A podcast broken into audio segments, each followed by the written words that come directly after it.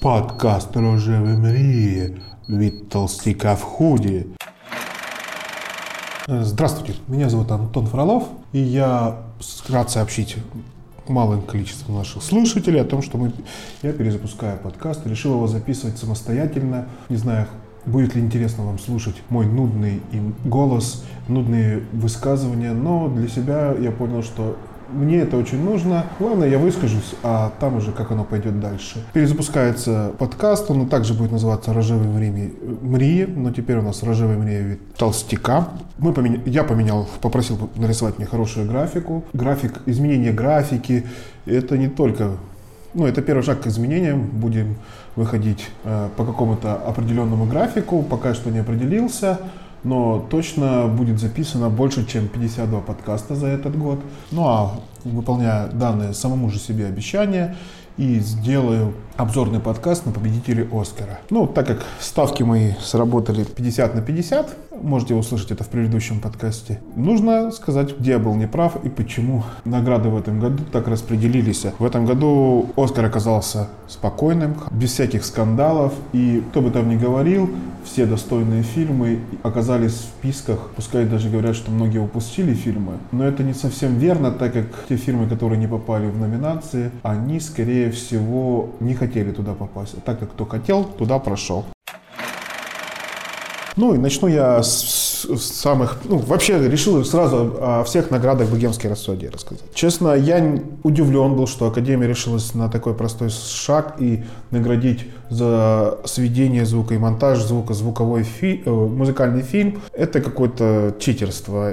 И так сложно техническая номинация, которая обыватели, даже не вовлеченные процесс создания звука, человек не понимает этого. А еще и теперь это завуалировано, что эти награды получают фильмы, которые работают на музыкальном поприще. И было бы нормально, если бы там какую-то из этих наград только «Богемская рапсодия» взяла, а так монтаж и сведение звука э, в одну копилочку, и то еще больше путает, то для чего нужна эта награда. Также лучший монтаж получила «Богемская рапсодия». Это странно, потому что в монтаж простой не, не было никаких каких-то прям новых изысков. В монтаже решались фильмы э, другого, ну, «Власть», например, и фильм «Власть», фильм Черный клановец э, больше с монтажом работали, и им монтаж служил в, как помощник в рассказывании истории. Здесь же в «Богемской рапсодии» все эти перескоки, конечно, были, но это очень просто и средний такой монтаж. Но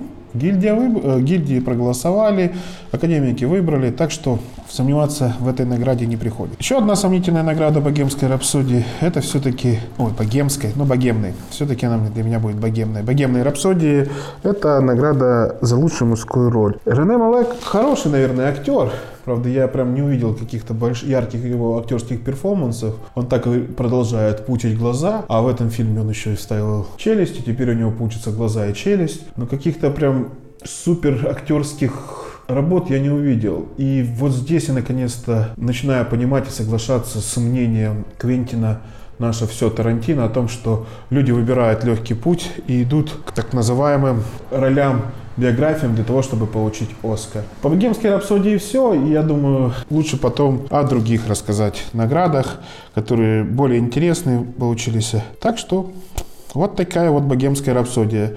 Много Оскаров, технические, монтажные и не очень заслуженные мужск... за лучшую мужскую роль.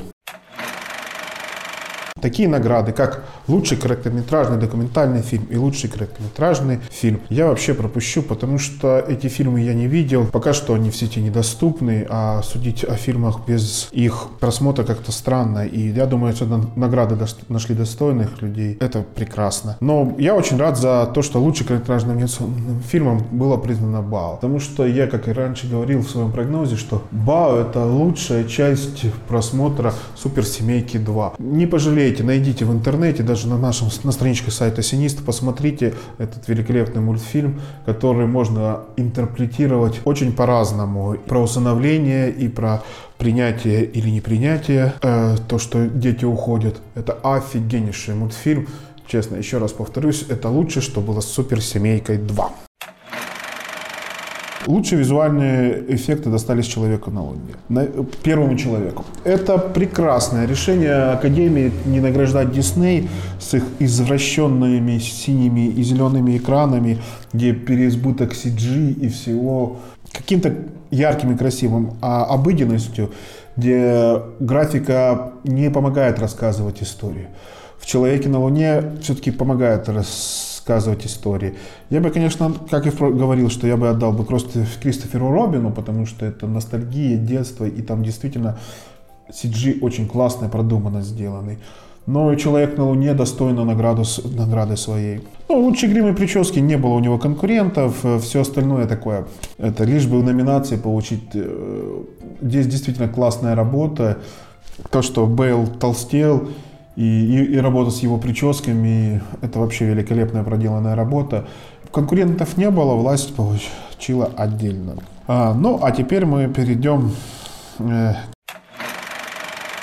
к наградам который бы я хотел выделить отдельно. О трех Оскарах «Черной пантеры». Э, лучший дизайн костюмов достался «Черной пантере». Э, э, афрофутуризм со всеми этими одеждами, прибаутками, куча племен нужно было продумать. И это не взятый и скопированный мир, а скомпилированный уже, конечно, из известных африканских племен, но это реально продуманная новая штука. И это не повторение старой одежды, как в других номинантах именно работа над новым что-то. Они реально создали, поэтому их работу нельзя забыть, их нужно было отделить. Такая же самая штука, история про художника-постановщика. Создание этого ретро-футуризма, в котором они живут. Все эти цветочки, напитки, это важная штука. Поэтому художник-постановщик, дизайн костюмов, это точно хорошо, что это ушло к Черной пантере. И Черная пантера доказала, что и в блокбастерах может быть новшество в таких э, номинациях. И особенно я рад все-таки еще за третий Оскар для Черной Пантеры. Это лучший композитор. Композитор Черной Пантеры, чтобы Кедрик Ламар вписался очень хорошо в эти песни и чем-то напоминая, конечно, Короля Льва или каких-то африканских запеваний, достойно награды. Э, потому что в остальных фильмах музыка важная была, но настолько она казалась не помогала и заново взглянуть на сюжет, раскрыть другие песни, ну, другие, э, не оригинальную музыку. А в «Черной пантере» это удалось. «Черная пантера», все свои три Оскара, э, как бы там многие не кричали, что «Ой, «Черная пантера» в номинантах на Оскар», достойно получили. А, лучший оператор. В лучших операторах, конечно, у меня была проблема с Ромой. Я не считаю, что Альфонсо Куарон проделал какую-то невероятную операторскую работу. Да, там классная операторская работа, но это работа, скажем так, более техническая, чем какая-то творческая. Новых в операторстве здесь не видно. Я бы скорее даже в этой номинации э, выделил бы фаворитку, потому что фаворитки я не буду немножко противоречить своему прогнозу, потому что я тут выделил Куарона, но здесь я, я там уже ставочка была немножечко в свете того, что я знал, как что больше Куарону внимания уделяют. А здесь решения, ну, фаворитки были хотя бы э, прикольные решения, работа с окнами, со светом и с другими штуками. Ну, а про лучшую песню тоже, как и в, в, в номинации с гримом, не было конкурентов. Э, песни хорошие, но все это Э, меркла перед невероятным протекционизмом и продавливанием, чтобы Шалоу э, была, э, звучал из всех утюгов. Я думаю, в Америке вообще даже каждый камушек эту песню играл, и нельзя было бы выбрать другую. А лучший документальный фильм, ну, здесь без, без каких-то там эпитетов ничего не могу говорить. «Свободный подъем в одиночку», я про этот фильм могу единственное знать, что мои знакомые путешественники и те, кто увлекается экстремальным спортом, хотели этот, хотят этот фильм увидеть. Я не понимаю, зачем этот фильм нужен. А отдельная и большая приятность мне была в том, что пускай и Marvel, но все-таки не диснеевский Marvel, а Sony Marvel получили приз за лучший анимационный фильм. Э, Человек-паук сквозь вселенную действительно лучшая анимационная работа этого года. Это не просто а, очередной мультик, как вот получился с Ральфом. Ральф тоже хорошо, но это очередной мультик. Не, как, не очередное аниме, как Мирай. какое-то морализаторство, как в «Острове собак». А, а «Суперсемейка», ну, совершенно провальная вторая часть, где там только битва с Изайнотой есть. Просто Человек-паук в этом смотрелся новаторски, удивительно. И я очень э, рад за э, Фила Лорда и Кристофера Миррора, которые продолжают показывать, рассказывать и показывать неординарные истории. И поэтому еще Лего-фильмы и другие истории, где Кристофер э, э, где Лорд и Миллер присутствуют вместе, можно было. И я вот представляю, какой бы был бы соло от них. Но, увы, увы и еще раз увы. Кеннеди беспощадно.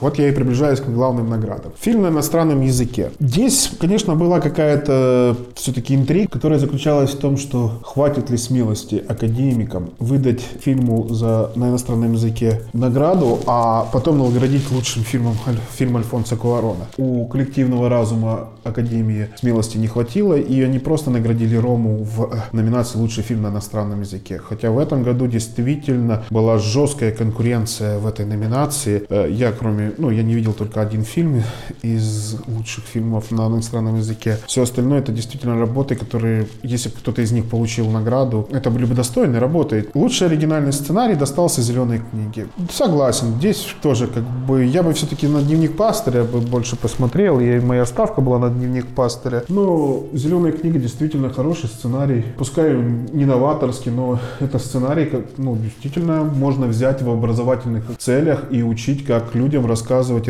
истории, раскрывать своих персонажей. Думаю, для киношкол это прям достойный выбор. Но если говорить про темы, действительно уникальный сценарий, не только как написаны, но и о чем. Я все-таки оставаюсь при мнении, что дневник пастыря был лучше. Но «Зеленая книга» тоже достойная награда. Особенная радость мне все-таки есть за Спайка Ли и его авторскую команду, которые получили Оскар за лучший адаптированный сценарий. Это действительно крутая работа. Книга, по которой они ставили фильм, написана так сухо, в книге нет места вот этому фирменным шуточкам и прибауточкам Спайка Ли. И вообще Спайк Ли был самой яркой личностью все-таки на этом, на этом Оскаре. Его запрыгивание на Сэмюэла Ли Джексона много раз будет видно и будет цитироваться. Вообще, очень прикольно, что Спайк Ли получил свой Оскар. А лучший актер второго плана, ну, я сразу ставил на том, что это будет Мехар Шала Али, потому что конкуренты слишком слабенькие, именно как э, ну, поддержкой. Я хотел, конечно, для себя, лично для себя, такой, я очень хотел, чтобы Сэм Роквелл победил и такой доказал, что можно играть придурок придурков, каких-то недалеких людей, получать за это Оскар. И здесь было бы прикольно такой дубль от Сэма Роквелла как супер-саппорт актер. Но Марш Хале тоже становится супер-саппорт актером. Вторая номинация, второй Оскар. Прям лучшая актриса второго плана. Честно, фильм не видел, если Билл Стрит могла бы говорить. А если, ну, им не могу судить. Возможно, это действительно классная награда. Но мне казалось, что уже пришло время, когда нужно Эми Адамс вручить Оскар. Номинируется, но никак не получает. Она вот такая вот у нее судьба. Ну, и женщин таких много, как она, конечно, с номинирующих, но но не получающих. Но кажется, Эми Адамс сейчас одна из самых востребованных актрис Голливуда, и она должна была получить. Но рад за Реджину Кинг, возможно, действительно пронзительная роль, и которую нужно запомнить. И, наконец-то, сыграла моя ставка. Я не понимаю, почему появились новости, что все ставили на Глен Глоус. Все вокруг, я вот читаю, что все удивились э, Оскару Оливии Колман. А я даже не сомневался в том, что Оливия Колман получит. Этот Оскар предназначался, да нет, потому что она действительно сыграла выдающуюся роль, где развор... она находится в кадре меньше, чем ее компаньонши по фильму, но она делает этот Награда лучшего режиссера досталась Альфонсу Куарону. Достойная награда, действительно, мексиканская декада заканчивается. Мексиканцы, по-моему, за последние три награды взяли все, что можно. Даже анимационный фильм все-таки мексиканцам достался. Но здесь мне показывается, что не хватает у академиков иногда вот решений проголосовать за интересное, за интересное что-то, чтобы было удивительное. А так получается лучший фильм, лучший режиссер. Награда должна быть шире все это. Но здесь претензий нет хотя я и болел за Спайка Ли, а не за других ребят. Ну и лучший фильм достался «Зеленой книге». Ну, это бескомпромиссный вариант в этом году. Удивительно, что, без, э, что Питер Форелли не получил номинацию на, за режиссуру, но получил лучший фильм. Так что все-таки, все, как бы говорят про политику на Оскаре, скорее Оскар не про политику, а про то, как, э, какой фильм сегодня, ну, который, фи, фильм, который меньше всего раздражает публику. Этим фильмом в этом году оказалась «Зеленая книга». Например, если в прошлом году не раздражение появилось, а какое-то вот неожиданность, удивление о том, что вот такой фильм может стать оскароносным. Люди голосовали от удивления, что вот такое кино делается. В этом году выбор очень спокойный, мягенький. И я бы считаю, что Академия бы просто бы удивила, когда она бы дала бы, например, Роме два Оскара за лучший фильм. И это было бы откровением для Академии, что э, фильмы на иностранном языке и фильмы и, и лучший фильм один, один и тот же может оказаться. Это было бы новый шаг в, в истории американской киноакадемии. Ну а так э, достались награды всем достойным. Очень рад за всех. Особенно все-таки, конечно, рад за Спайка Ли и Оливию Колман. Все награды достойные. Не было ни прям таких, которые вызывали бы сомнения. Ну, за исключением, я не знаю, про документалки и про короткий метр. Но остальное все прям ложилось, а как и надо. Действительно, в этом году эти фильмы нужно отметить. Извините, что я такой вот сухой, неинтересный. С вами был Антон Фролов. И это был подкаст «Рожевый мрии. Вид толстяка в худе». Сделаю небольшой анонс, что следующим подкастом я хочу рассказать о фильме «Людина с табуретом». Извините еще раз за свой сухой, неюмористический подкаст. Но мне важно выговариваться. Думаю, что с каждым подкастом все будет лучше. Я восстановлю свое умение говорить, и все будет зашибись. Услышимся!